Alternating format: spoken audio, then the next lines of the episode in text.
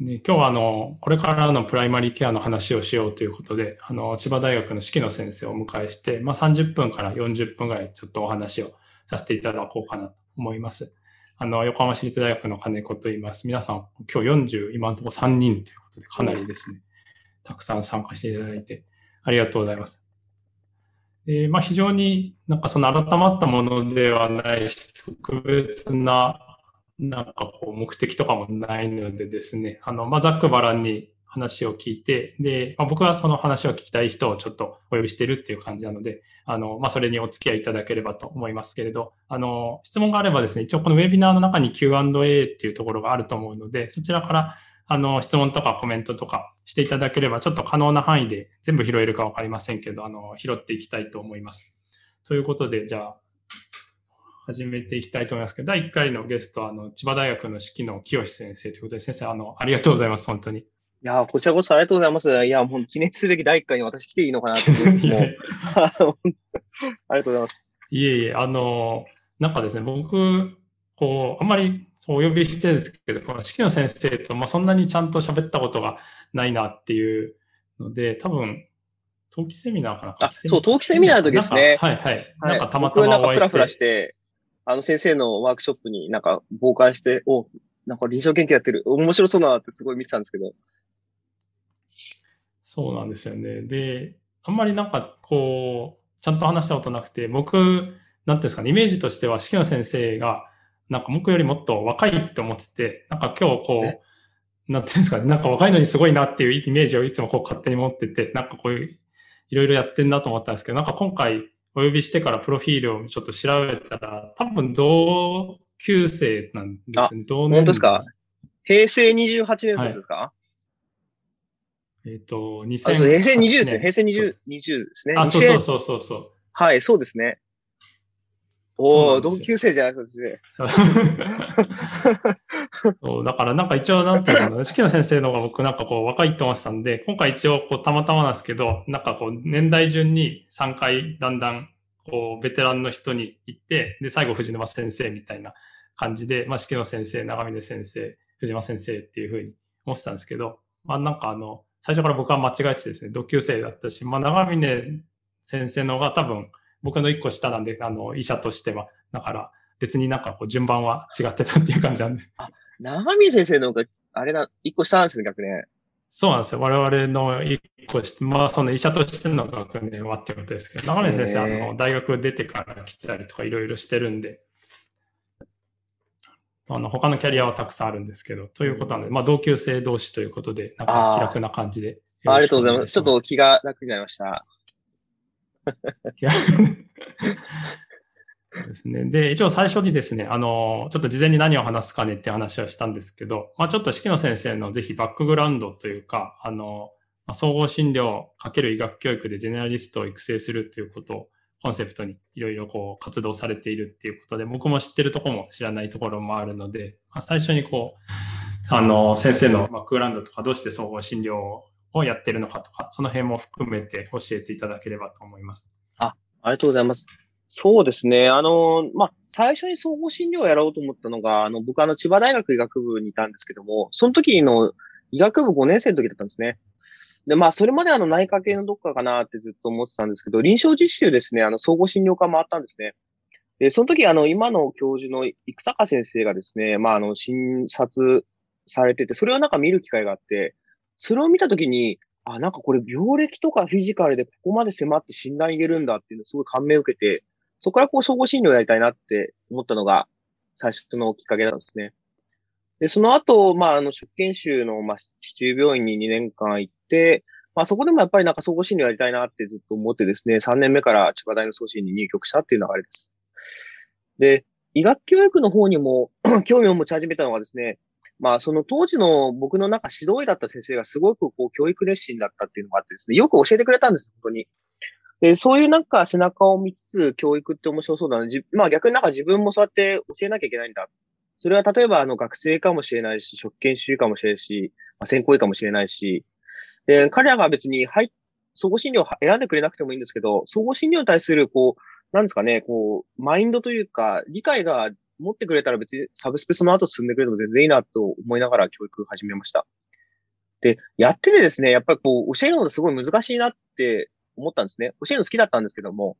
そうするとやっぱりその教育のなんかまあ理論的背景っていうか、まあその辺をしっかり勉強したなと思ったんですね。で、国内だと残念ながら当時はですね、その医学教育の修士課程、まあそうですね、教育の修士ってなかったので、今の岐阜大学の方にありますけど、うんうん、なので、あの、マサチューセッツ総合病院の方でですね、あの、まあ医療専門、医療専門職教育の修士課程っていうのがあってですね、そこにこう行くっていうのを決めて、それが2018年からですね。で2年間やって、まあ去年終了したっていう形です。で、まあその総合診療って軸と医学教育って軸で、まあ、やっぱりその人材育成ってすごい興味があってですね、あの総合診療になってくれなくてもいいんですけど、まあ、な、なってくれたらすごい嬉しいんですけども、そのマインドをやっぱり理解してくれる人が増えたらいいなっていうのが、その、インタレストしているところですね。ありがとうございます。そうですね。やっぱなってくれなくてもいいっていうのはかなりポイントかなと僕も思ってて、なんていうんですかね。まあみんな回ってくるじゃないですか。最近はだんだん、あの、はい、ポリクリとかも。で、やっぱその中で当然みんながなるわけではないんですけど、その先生が言ってくれたみたいに、触れて、あ、こういう考え方で総合診療の人はやってるんだとか、なんかその他の科に行く人も、あ、こういうところで自分のことと連携できるかもとか、あの、なんか総合診療回って得るものがあったとかっていうのは、やっぱすごく、その先、その人たちが他の科に行くにしてもっていうか、行くからこそ結構こう大事ですよね。うん、そうなんですよね。おっしゃる通りなんです。なんか多分、まあ、そうですね。そういう人が増えたら、僕らもすごい働きやすくなるし、サブスペの先生たちもすごい、まあ、サブスペって言い方いいかわかんないけど、働きやすくなると思うんですよね。そうなんですよね。なので、まあ、お互いのためにかなりなるので、なんか僕も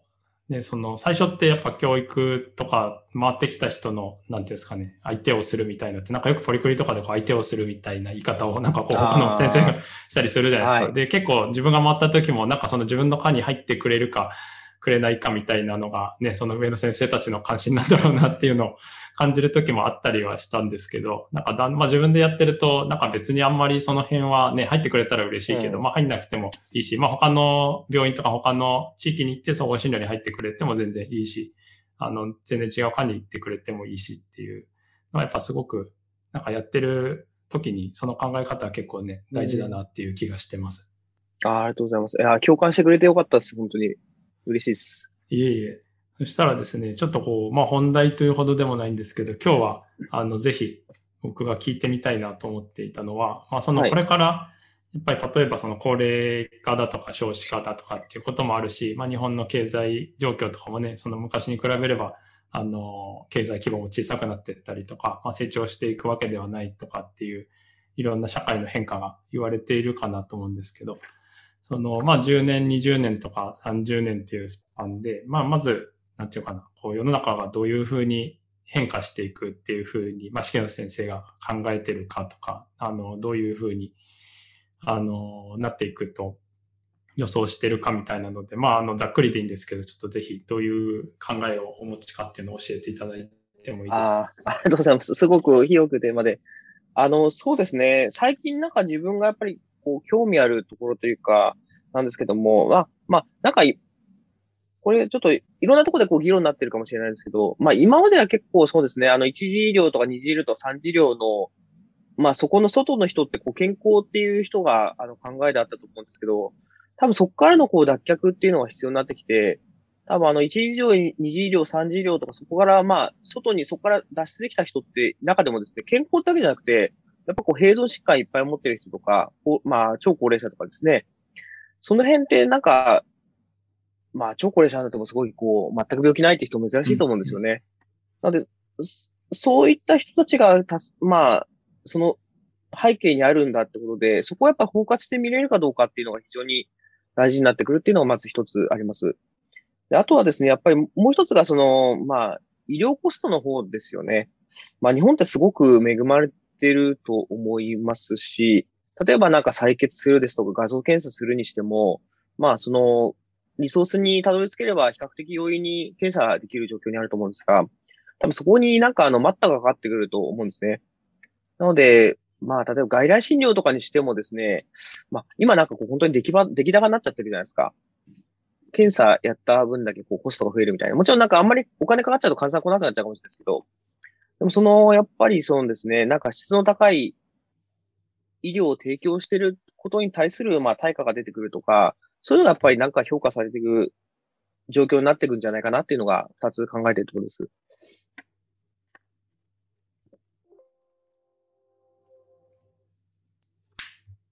あすいません。ちょっと今音が僕の方で切れちゃって、こっちの声って聞こえます？あ、聞こえます。大丈夫です。あ、すみません。大丈夫です。大丈夫です。ありがとうございます。そうですよね。あの、まあ、ですよね。その、病院に、まあ、来てない人も含めた全体の健康っていうのはどういうもんかっていうことと、あと、コストに関して、あの、ね、まあ、今の形が維持できるかっていうと、ちょっと難しいんじゃないかっていうことですよね。はい。ですありがとうございます。ちょっと僕の方で音が切れちゃったんで聞き逃しちゃったかもしれないですけど、そのコスト的に難しいっていうふうになってきたときって、なんかこうどういう形に今後なっていきそうっていうのってありますか？ああ、え、まあ、やっぱりですね、その、外来で、な、まあ、何ですか？何でもかんでも検査をでき、オーダーできるって状況が多分制限されていくのかなって思っていて、なんか、まあ、本当に必要な検査だけやる、必要な投薬治療だけできるっていうのが、まあ、評価対象っていうんですかね。なんか質の対象っていうんですかね。それやってるところが、なんかこうフィーチャーされていくと、すごくいいかなって思ってます。うん、そうですよね。そうすると、まあ、例えば外来も包括になったりとか、はい。あの、まあ、その、やってることの医療の質が評価されて、で、まあ、不必要だとか過剰だっていうものに関してはお金が払われないみたいなことが、まあ、その今後、そういう方向も出てくるかもしれないということですね。そうですね。あの、もう、金子先生がもうすごく得意にされてる分野だと思うんですけど、やっぱり医療の質ってところ関わってくると思うんですね。で、例えばそうですね。なんか、うん、なんかある一定のやっぱり医療水準の質を満たしてる医者っていうのが多分こう、オープンにされたら面白いなって思ったんですよね。うん、あ、ここ、こういう医者はやっぱりまあ質の高い者として誰かが認定しやってるみたいな。結構僕らのは、なんかそれやられると結構食いしめられるとこもあるかもしれないんですけども、でもやっぱりなんか、なんですかね、なんかライセンスを持ってるだけっていうか、そういうプラクティスが実践できてるよっていうのが、何らかの形でこう評価され、それが患者さんに、まあ、周知されると、患者さんも多分そういう医療機関を選ぶだろうし、まあいろんな意味でいい方向に回っていくのじゃないかなって勝手に妄想してますけど。あでもそれはなんか一個ありますよね。イギリスとかは多分診療所ごとに QI みたいのを出してて、で、あの、公開していると思いますし、あとその患者さんのまあ満足度とか評価みたいなのとかも、あの、ホームページとかで、診療所のホームページとかで診療所ごとに見れると思うので、なんかまあそういうのは、やっぱりあった方が患者さんも選びやすかったりとか、今多分皆さんスマホで選んだりしてこう来たりするじゃないですか、病院とかに。そうですね。その時にそう何を目安にするかっていうのが、あの、今は結構多分そんなにないですよね。ホームページがなんかそれっぽいとか、こう、なんか、予約口コミとかですよね。うんうんうん。確かに、口コミもありますよね。なんか、ウェブページの口コミも結構、まあ、なん難しいとこはありますよね。そう。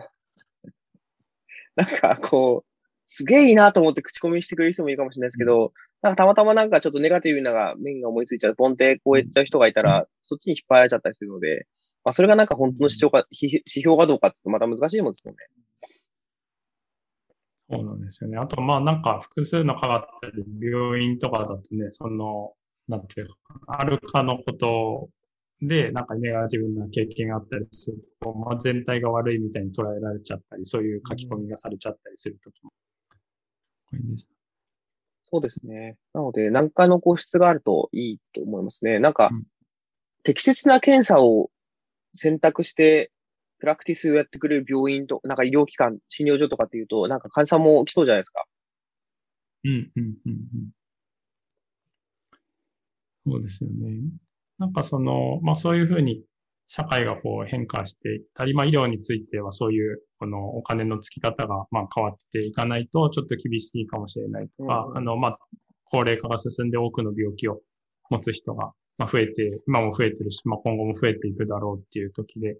なんかその中で、この日本のプライマリーケアの果たす役割とか、あの、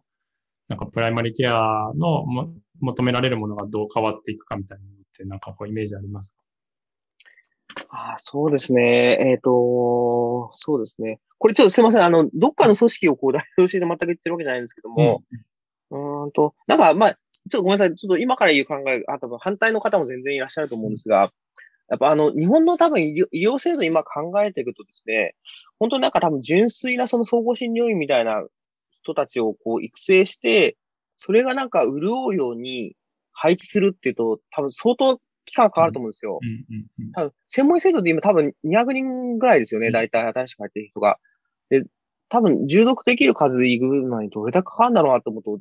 全然無理なので、多分ですね、あの、今もう本当にプライマリーケアの現場で活躍されてる方とかですね、あともともと何かこう、サブスペやってる方たちも、何かこう、うまく研修、研修というかトレーニングがやっぱりつ、積まれ、積まれててと、あれかもしれないですけど、があった上で、さらにそれがやっぱりこう、プライマリーケアでこう活躍できる人ってなっていくのが、まあ日本の医療制度だと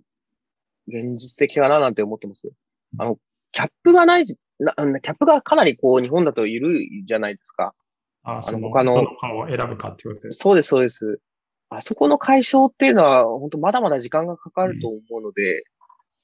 まあ、そうすると、現場でやっぱサブスペアだった方だったりとかですね、その今のこうプライマリーケアで活躍されている方をさらにこう質を高めるっていう流れの方がスムーズかななんて思ってます。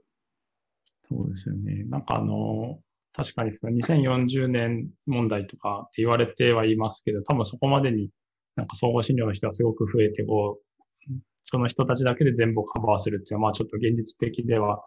あの、なかなか難しいかなと思うので、あの、まあ今すでにされている方とか、あの、他の科から興味持ってくれてる人とか、まあなんかその科の名前は違うけど、そういう役割を担ってる方とか、っていう方は、と、あの、やっぱり一緒にやっていくっていうのはかなり、あの、重要かなと。うん、そうですね。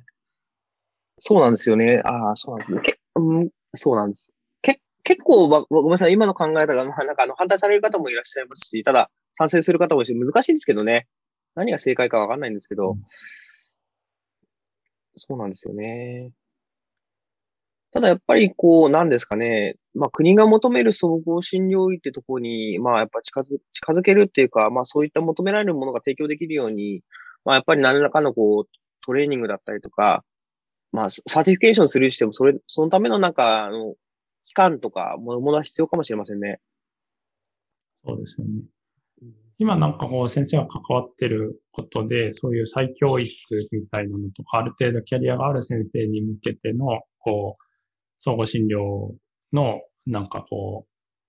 う、あの、スキルを身につけてもらうみたいなのって、なんか関わってたりされますか？あそうですね。うん、ま、まずあの、一番近場のところだとすると、まあ、自分のその、まあ、大学の診療科の方で、えっと、まあ、研修登録医っていう制度があってですね、そちらにあのご参加いただいている方々いらっしゃいます。で、主にはなんかその外来に来ていただいて、実際にこのプラクティスに参加していただくっていうのもあったりとか、あの、まあ、臨床推論をトレーニングするためのカンファレンスに参加していただくとか、そういったことで、あの、まあ、障害教育やってるっていうのは一つあります。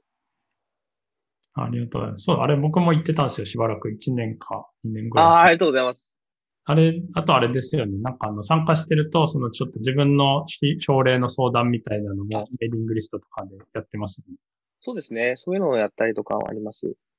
ただ、あくまででも、そこはなんか本当に日払いの総合診療科ってところの強みで、まあ、診断推論ってところでやってるので、まあもちろんそれだけじゃなくてですね、まああの、臨床現場での他の治療、なんですかね。例えばその家庭医療的なアプローチだったりとか、そういうのをトレーニングできる場っていうのもどんどんできていくと、まあ、あるんだと思いますけどね。それがなんか、こういう、この医療機関でこういうことができるとか、そういうのがなんか、今はこうオンラインになったので共有できるとすごくいいななんて思ったりします。そうですよね。なんか僕が関わってるやつだと、あの、時系で、えっと、家庭医療のブラッシュアップのプログラムをやってて、僕もちょっとお手伝いしてるんですけど、まあ、オンラインで参加していて、えっと、まあ、結構ベテランの先生とか、他の科をやってるけど、総合診療になる、なんか、いろいろ理由があってなるとかですね。あの、お家の都合でお家を継がないといけないとか、っっていうのとかを、の先生向けに、あの、まあ、CBD じゃなくて、えっと、あれです。PBL みたいなやつ。はい。あの、こっちからケースを出して、で、皆さんでディスカッションしてもらって、ケースから学習ポイントみたいのを、あの、拾ってもらって、で、それをみんなでこう、シェアして、勉強してきたことを、まあ、次の時発表する。みたいなので、まあ、実際の事例っていうよりは、ちょっと、あの、こっちで作った事例で、まあ、なるべく学習ポイントがいろいろな角度から出そうなやつを、あの、分担して作って、っていうのでやってて、なんかそれはこう、なかなか面白いし、まあ、バイオメディカルなことも、あの、家庭医療的なっていうか、サイコソーシャルなところに、のアセスメントとか、あの、マネジメントみたいなことも、あの、一緒に勉強をするような感じで、で、まあ結構講師として、あの、入ってても、その、障害学習になるっていうか、こっちも勉強になるみたいな感じで。なかなかその辺は、こう、もっとそういうのが増えると、あの、入りやすいのかなっていう気はします。うん、いいですね。なんかそ、そういう勉強会とかでできたネットワーキングとかって、まあ今後もやっぱり活かせますし、やっぱなんか同じような環境の人と学べるってすごくいいですよね。そうですよね。なんかこう、ね、そのレジデンシーとか以外に、こう、もうある程度キャリアがあるんだけど、あの、今から総合診療を学びたいっていうくくりで集まってる、あの、先生たちで、多分その、それぞれの場所だと一定のこうポジションがあったりとか、なんかこう、一人で勉強することが多分だんだん大きくな、多くなってくると思うんで、もう一回そのラーニングコミュニティを作れたりとか、あの、そこで学んだことをシェアできるっていうのも結構意義としてあるなっていう感じはしてます。うん、なんか、そ、それもなんか何ですかね、すごく、うん、なんか、 certification されるとすごいいいですよね。なんか、と思いました。そう。この間なんかちょうど、その僕の先輩で、あの、まあ、別の産婦人科をずっとされてる先生なんですけど、なんかお家が開業されてて、で、なんかちょっと僕詳しくわかんないですけど、その専門医制度が変わってきて、その維持が各科の他の科の専門医の先生も、なんか維持が大変になってきているみたいで、で、例えば産婦人科だったら産婦人科医として実動こう何時間以上みたいなのが結構厳しくなってきてて、で、研究とかをメインでやってるとなかなかそれを維持できないかもしれないっていう話をされてて、で、まあ実家開業してるから、その総合診療を勉強し直してそっちに行こうかともちょっと思ってんのが、1から絵のした方がいいのか、なんかこう他の手段があるのかみたいなので、あの、やっぱそれなかなかこう難しい質問だなと思って、レジデンシーにね、まあ入ってもらえるんだったら入ってもらってくださいっていう感じだ。だからそれもちょっと皆さんにね、あの、また3年やるっていうのがまた大変な人もいるかなと思うので。なんかそういう時にこう、ちょうどいいのがもっといろんな地域にあったりすると、なんかいいのかなっていう感じがします。そうですね。なんかそういう情報をなんかどっかで一括して掲示してほしいですね。ですよね。あの、参加者の方でも書いていただいて、コメントいただいてるんですけど、えっ、ー、と、医療機関の質評価は難しいっていうのは、あの、その通りで、まあ、確かにこの、この方が書いてくださってるみたいに、紹介状の内容からある程度推測っていうのは、なんかこう、ありますよね。紹介状をちゃんと返してくれるとか、こういろいろ書いてくれてるっていうのは。そうですね。な、なんだろうな。まあ、有名なのが、あとあれですね。あの、ヘモグロビン A1C 値。はいはい。を7、未満にできるかどうかとか。ああ、なるほど、なるほど。ただ、なんか、ただ、それだけだと、なんかあの、なんですか、もうコントロールが OK な、なんか DF 患者ばっかこう集めちゃうので、まあ、なんかいわゆるこう、ただもうちょっとなんか難しい状況なんだけど、7、インスリン使って7以下にこう、未満になったとか、なんかある種、こう、ちょっと条件付けうまくしないと、評価難しそうですね。うん。ただなんか返信回収だけだと、なんかあの、ありがとうございますだけ返しててもなんか、あれ？みたいな。ありがとうございます。そうですね。あの、なんか数字の目標というか QI みたいなのは結構イギリスだと一応こう決まってますよね。クオクオフでしたっけ、うん、あの、クオリティアンドアウトカムフレームワークみたいな血圧いくつ以上の血圧の人が、まあ全体にどれくらいとか。あ、そうそうそう。あの、患者層の内訳も大事ですよね。うん、誰がどういいかって。ですよね。あと一人書いていただいているのは、こう、まあ、市中の医師が総合診部門にこう出入りして場が広がるというし、まあ、オンラインでもそうだけど、実際に対面できれば欲しいっていうので、これはその千葉大がされてることとかにかなり近いかなと思うんですけど、僕もなんか千葉大のやつはすごく勉強になったし、まあちょっとね、その現状だとなかなかオンラインじゃないと難しいと思うんですけど、はい、あの、実際僕はなんかこう、もう何年も前だったので、直接行って、あの、勉強したりとか、まあ、あの、カンファレンスの様子を体験できたりするっていうのはすごく面白かったなと。そうですね。今は実はなんかあの、チームス使ってやってたりしてまして、うん、うん、うん。僕からでもこう、ご参加しやすいようにちょっと工夫をしているという段階ですね。はい。ああ、これでもあれですよね。本当に、なんかこう、天理もすごく有名ですもんね。うんうん、そうですね。そうなんですよ。確かに。なんか、カンファレンス、まあ、だけだとなんか本当に、京都 GIM カンファとかめちゃくちゃ有名ですし、まあ、東京 GIM なんていうのがあったりしてますし、そういうのも面白いかもしれないですね、参加されると。そうですね。なんかオンラインになってだいぶその、なんていうんですかね。選択肢としては広くなってるっていう感じですもんね。うん。そうですね。なんか今 YouTube 配信してるとこなんかもあったりして、結構面白いですね。うん、いろいろやってますよね。ありがとうございます。あとはですね、その、まあ、なんていうんですかね。まあ、日本のプライマリーケアとか総合診療っていうのが、なんかこう、どうしていくと、まあ、今後もっと面白くなるかとか、まあ、あの、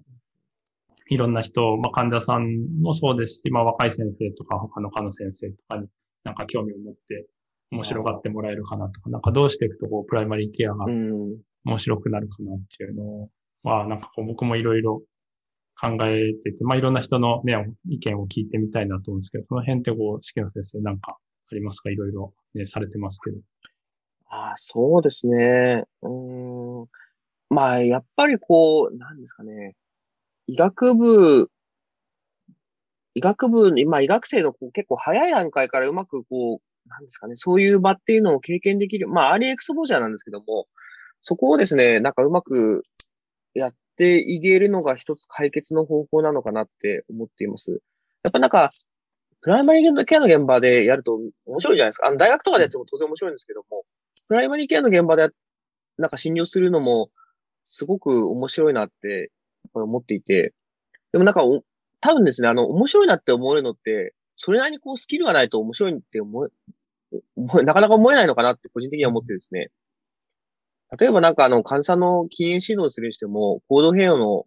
フレームワークとか知ってるか知らないかで、多分診療って面白いから結構変わってきそうな、来ると思うんですよ。なんかこの人なんでタバコやめないんだろうってか、なんか思ってイライラして多分しょうがなくて、なんかこう変えるためにはこういう考え方があるんですねっていうのを知って実践できると、多分面白くなると思うんですよね。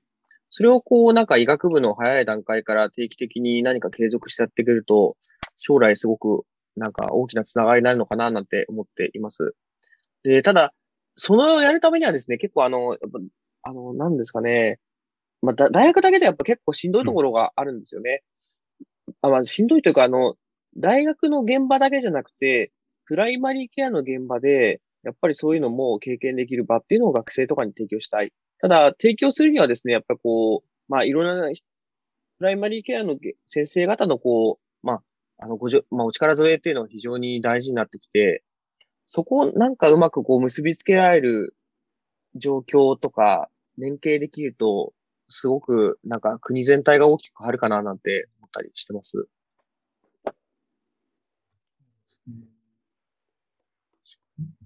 なんか、そ、なんか結構、なんかあれなんですね、あの学生をこう、なんか、中で教えられないから外に投げ出すんだよ、みたいな、なんかこう、なんか、なんですか、そういうふうにちょっと思われちゃうとすごい寂しいなって思っていて、なんかそういうつもりじゃないんですよね。そういうつもりじゃないんですけど、うん、なんかそその辺なんかどうしたらいいのかなって日々悩んではいますけど。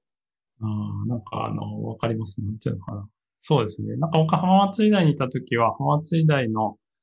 うんと、そういう、なんですかね、家庭医療のポリクリって、あの、静岡家庭医療性プログラムの診療所が3つぐらいあって、で、そこはもう前からその家庭医療の研修の教育とかをしてて、で、なんか基本的にはその3つで受けるっていう感じになんか途中からなったんですよね。だからまあある程度、その、まあ僕もそこで普段診療してるし、なんかこの指導する人もある程度やっぱりいるっていう感じで、で、まあそういう、あの学生とか来て指導することに慣れてるっていう枠組みの中に、まあ学生も、あの、みんな来てっていうので、まあ質もある程度担保されてたりとか、なんかこう、学生を受け入れてどうだったみたいなのも、その3つしか診療ではないんで、その中でこう、あの、お互いに意見をシェアしたりとか、できるので、まあそれはすごくいい形だなと思って、結構その、東京とかで CFMD で学生を受け入れた時とかは、なんかうちにも来るけど、その他にもいろんなところに行ってて、なんかたまたまね、そのたくさん受け入れ先を持ってるじゃないですか。そので、たくさんの中で、ま、たまたま来てくれる方もいるし、なんか別のところに行くところあって、で、まあ、それぞれどうだったっていうのを、こう、あの、大学に戻ってフィードバックを、あの、したりとか、報告をするっていう形でやって聞いてたんですけど、まあ、なかなかこう、聞くと、ね、いろんな場所があったりするので、まあ、なんかこう全部が、なんていうんですかね、家庭医療とかプライマリーケアとかっていうことでやってるわけではなかったりすると思うので、受けてくださるところは。まあ、その辺のバランスの取り方とか、あのー、で結構、それを運営してる人たちは大変なんだろうなっていうのは、見ててすごく思いました。いやまあ、あと、なんかあの、受けてくださる側のなんか、メリットというか、なんかインセンティブって何になるのかなってすごく思って、なんかお金でこう対化できるもんでもないし、はい。でもなんかこう、役職をこう、お渡しできればいいんですけど、なんかそういうのもまた難しい時って、うんうん、な、何、そうですよね。ど、どういうとこなんですかねなんかそこがなんかいつも逆に聞きたいというかですね。確かに、そうですね。なんか役職は私多分ね、できたりもするし、できなかったりもするけど、うん、まあそれが嬉しいかっていうのも結構人にもよるじゃないですか。なんかそれ。そうですね。多分そ、そこのなんかインセンティブがないと、はい。うん。で、忙しい中時間割いてくれてるのは誰ですよね。そうですよね。それはでも確かに静岡でもあれだったんですけど、まあ、静岡の時は、なんかそのシンプルに、その、浜松での学生が来るのが増えると自分のとこのプログラムに入る人も多分増える方向に行くだろうなってもらうことで、そのプログラムを運営してるので、そこに来てくれる可能性が増えるし、実際、あの、浜松での卒業生途中から増えてきているので、まあ、それは、あの、メリットではあると思うんですよね。で、CFMD とかだと、まあ、直で来ない人もいるけど、まあ、家庭医療とかのことを知ってもらうとか、なんかその他のさっきの最初の話に戻りますけど、他の科に行くけど、まあ、こういうのあるんだって知ってもらって、で、なんかその他の科に行っても、まあ、そこで紹介したりするときは、こういう紹介先としてあるんだとか、在宅やってるとこあるんだとか、あの、分かってもらうっていうのは、なんかまあそれは受け入れ側として僕らはメリットだと感じてたので、あの、全然来てもらった方が嬉しいなっていう感じではありました、ね。ああ、もうすごい、ありがたいですね。本当になんかそう、はい。そういうなんかマインドの、もちろん先生方が、こう、プライマリのケアの現場の一線でですね、もう学生教育とかを担ってくださるの、本当にありがたい限りですね、本当に。ですね。あとちょっと Q&A とかチャットをいただいて、はい、チャットで、あの、プライマリーケアに興味を持っている研修は何パーセントくらいいますかああ、そうですね。まあ、イメージどのくらいいますかね。イメージですか？うんと、入学時はやっぱりこう1割2割はいると思います。うんうん、多分あの、地域枠とか修学資金とかで入ってくれる子って、やっぱそれなりに興味がありますし、まあそれ以外でもやっぱりこの、まあもちろん大学によると思うんですけどね。他の大学だともっと多いかもしれませんし、やっぱり1、2割、2割は少なくとも興味を持ってくれてるのかなって思っています。ただ、なんかのデータで見たんですけど、そこから激減するんですよね。うん。なので、まあそこの部分をなんかうまく early exposure するっていうか、まあ定期的にコンタクトするのが、多分あの、オレオレゴンですごくうまくやってらっしゃいますよね。その家庭医療のサークルとかあって、そこの中でやっぱり入ってると、まあ、現場のその家庭医療のエキスパートの先生とかですね、そういうの定期的にこうコンタクトしていろいろ学べる機会があるみたいな。そういうのも大事かなって思いますね。ありがとうございます。そうですね。横浜市内でも今、プライマリーケアのなんか勉強会をしてほしいって言って学生さんがいて、月1ぐらいでやってるんですけど、なんか学年で20人ぐらいは参加してる。結構意外、意外と違うないけど、いるんだな。結構いますよね。うん、そうそうそう。その日を僕らは消さないようにしなきゃいけないね。そうなんですよ。藤原先生が書いてくれてるみたいです。やっぱこう、学生が来てくれるとか、初期研修が来てくれる自体が、まあ、こちらのね、あの、教える側の勉強になったり、モチベーションになるのは、やっぱすごく。ありがとうございます。いやー、なんか、そうですね。あの、僕、認証実習で今気をつけてるのが、学外実習にお願いしたときに、うん、あの、学生にあの、ポートフォリオを書いてもらいようにしてて、そこの現場で何を学んだかっていうのを、まあ、あの、明確に形してもらうと、でそれをですね、作ったものは必ずその学外実習先の先生にお渡しするようにしてて、うん、それでなんか、あの、まあ、先生がこういうことを教えてくださって学生これを学ぶことができましたっていうのを見えるようにしよう、してはいます。それがなんかもしモチベーションの向上につながっていただければありがたいなと思って、うんはい。うん。そうですね。なんか、あれですよね。いろんな受け入れ先の方がいて、この何がモチベーションになるかっていうのは多分運営されている大学の人って見えない時とかもあったりすると思うんで、その辺が、なんかうまくこうね、意見が交換できたり、ああの、レポートを見て嬉しかったよとか面白かったよとかっていうのがあったり、なんか、もっと別のモチベーションでこっちは動いてますとかがもしあればそういうのを教えてもらったりとか、なんか意見が、あの、共有できるといいですね。ね、あとは結構その診療所とかもプライマリーケアのところに、なんかさっき先生って言って、アリエクスポージャーでこう、うん。早い段階で行くっていうのと、そのなんか定期的に行くとか、こう、なんか授業は受けてるんだけど、月に1回ぐらいは行くとか、なんかもしそういう形があって、患者さんとも継続的に関われたりとか、あのその地域に出るとかも、その多分1回とか2週間出るってだけだとなかなか地域に出るとこまでいかないと思うんですけど、あのなんか1年に1回じゃない、1年に1回じゃない。まあ月に1回だけど毎月行くとか6年生まで行くとか、なんかそういうのはいいなと思ってて、ブラジルの人は言ってたんですけど、ブラジルだと、その、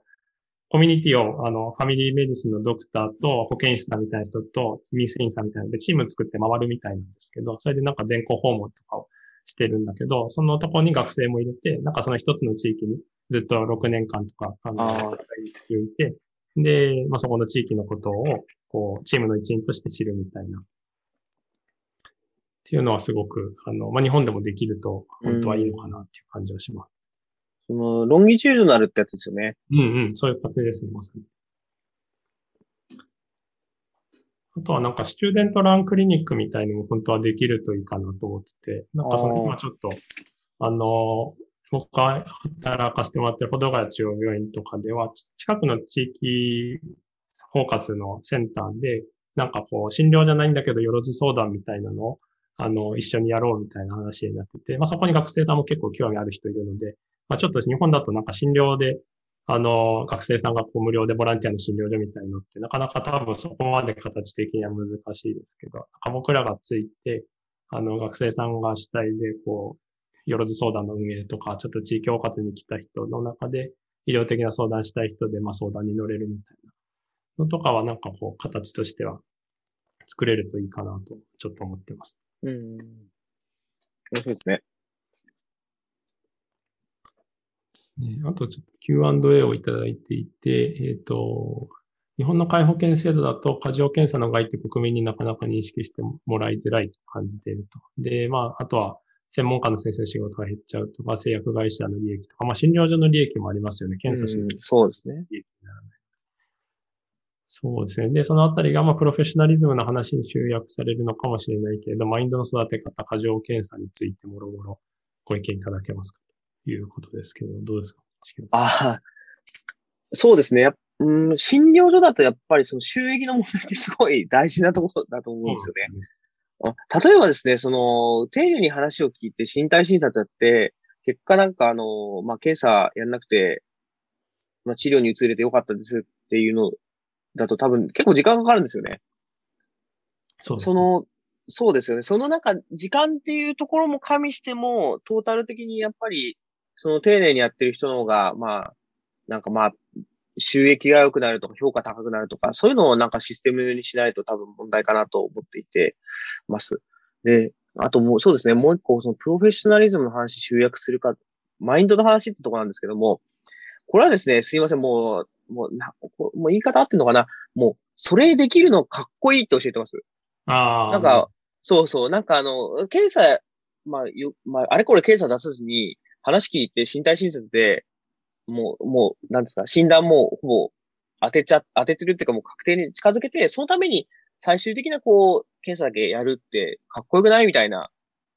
なんかそういうふうに教えてますね。なんかもう、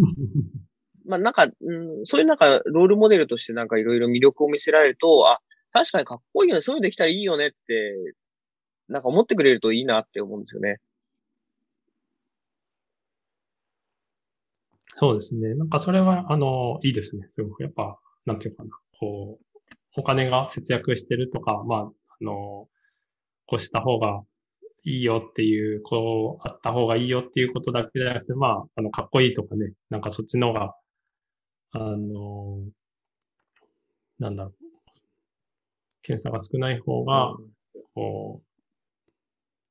やっぱ自分のスキルを発揮してるとか、なんか、そういうみたいな方が、なんていうんですかね、学生さんとかね、研修医の先生もそっちに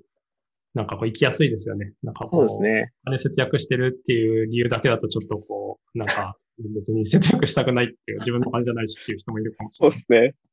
まあなんかわかんない。それがもうかっこいいんだよっていうなんか姿勢をもひたすら見せつけ続けてですない。ね。うんまあ彼らがそういうマインドをまあ育んでくれて、働いた時に活かしてくれればいいななんて思ってやってますがうん。うんうん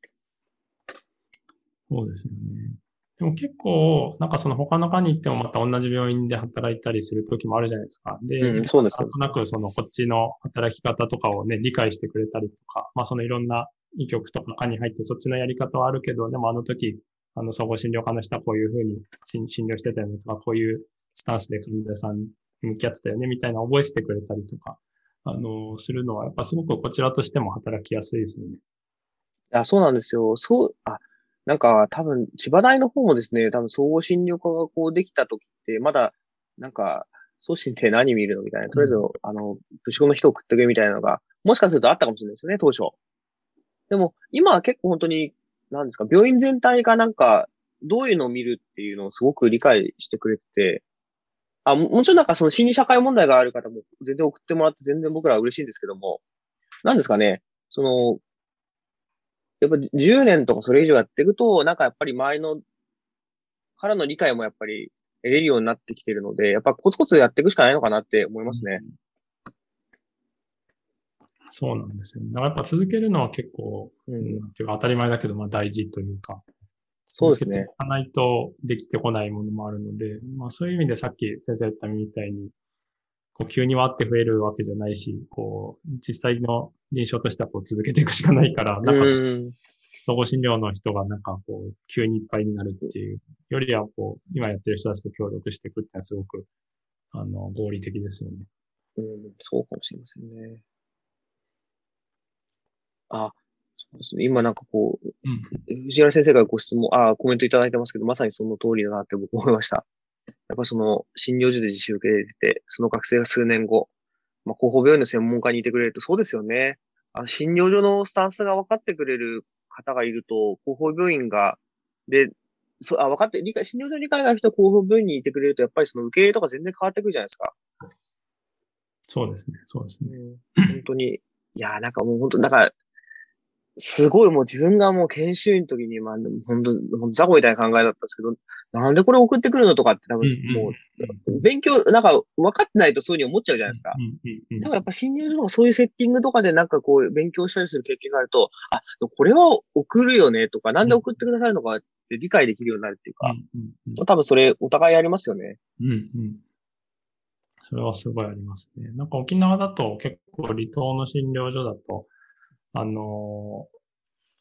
県立病院とか、まあ、本島の病院に送るんですけど、沖縄の人って結構離島の診療所をこう経験してる先生が本島の病院でも働いてたりするので、なんかそこはすごく送りやすいっていうか、こっちがなんで送るかっていうのはあんまり言わなくても分かってくれたりとか、あ、もうそれだったら送った方がいいよみたいに言ってくれるので、なんかそういう環境はすごくやりやすくて、逆に最初東京に来た時とかね、なんかいっぱい病院があるけど、なんかこう受けてくれたりくれなかったりするので、なんかこうどうなってんのかなと思って、これちょっとレベル高いなと最初はかなり思いましたけど。いやー、そうです。いやー、すごくなんか藤原先生のことを言って、あーなるほどなって僕思いましたね。ありがとうございます。それではですね、結構、あの、なんかまだまだちょっとこういろいろ聞きたいんですけど、時間もそろそろだと思うので、あの、ちょっとこんな感じで皆さんになんかお楽しみいただけたか、なかなかわかんないですけど、四季野先生の話を聞いてるのは僕は個人的にはすごく面白かった。ありがとうございます。あありがとうございのま、す。はい。なんか、四季野先生の方で最後、なんだろう、コメントとか、あの、感想とか、もしあれば。あーそうですね。なんか、あの、金子先生と話してすごく嬉しいっていうのがまず第一にあることです。本当にありがとうございます。えっと、なんか、そうですね。このやっぱプライマリーケアを切り口にして、なんかまあ、そのいろんな観点を持ってる方が、まあ、この後長峰先生ですとか、藤沼先生いらっしゃると思うので、そういったなんか対話が、対話をなんか聞くチャンスっていうんですかね。そういうのがあると、なんか、いろんなやっぱり物の見方っていうのが広がると思いますので、ぜひまた第2回、第3回も金子先生、あの、継続していただいて、それでいろんな参加者の方が来てくださることを僕祈ってます。あありがとうございます。すいません。なんか宣伝までしていただいて。あいやいやいやありがとうございます。